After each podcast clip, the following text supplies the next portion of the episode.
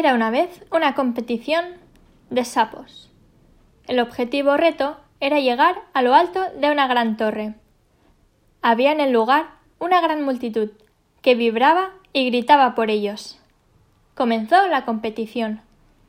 Pero como la multitud no creía que pudieran alcanzar la cima de aquella torre, lo que más se escuchaba era Qué pena.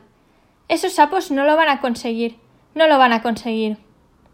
Poco a poco, los sapitos comenzaron a desistir, uno tras otro. Pero había uno que persistía y continuaba subiendo en busca de la cima. La multitud continuaba gritando ¡Qué pena! No lo van a conseguir. Y los sapitos iban dándose por vencidos, a excepción de aquel sapito que seguía, y seguía tranquilo. Y ahora cada vez más, con más fuerza. Ya llegando el final de la competición, todos desistieron, menos ese sapito que, curiosamente, en contra de todos los pronósticos y augurios, pudo llegar a la cima con todo su esfuerzo.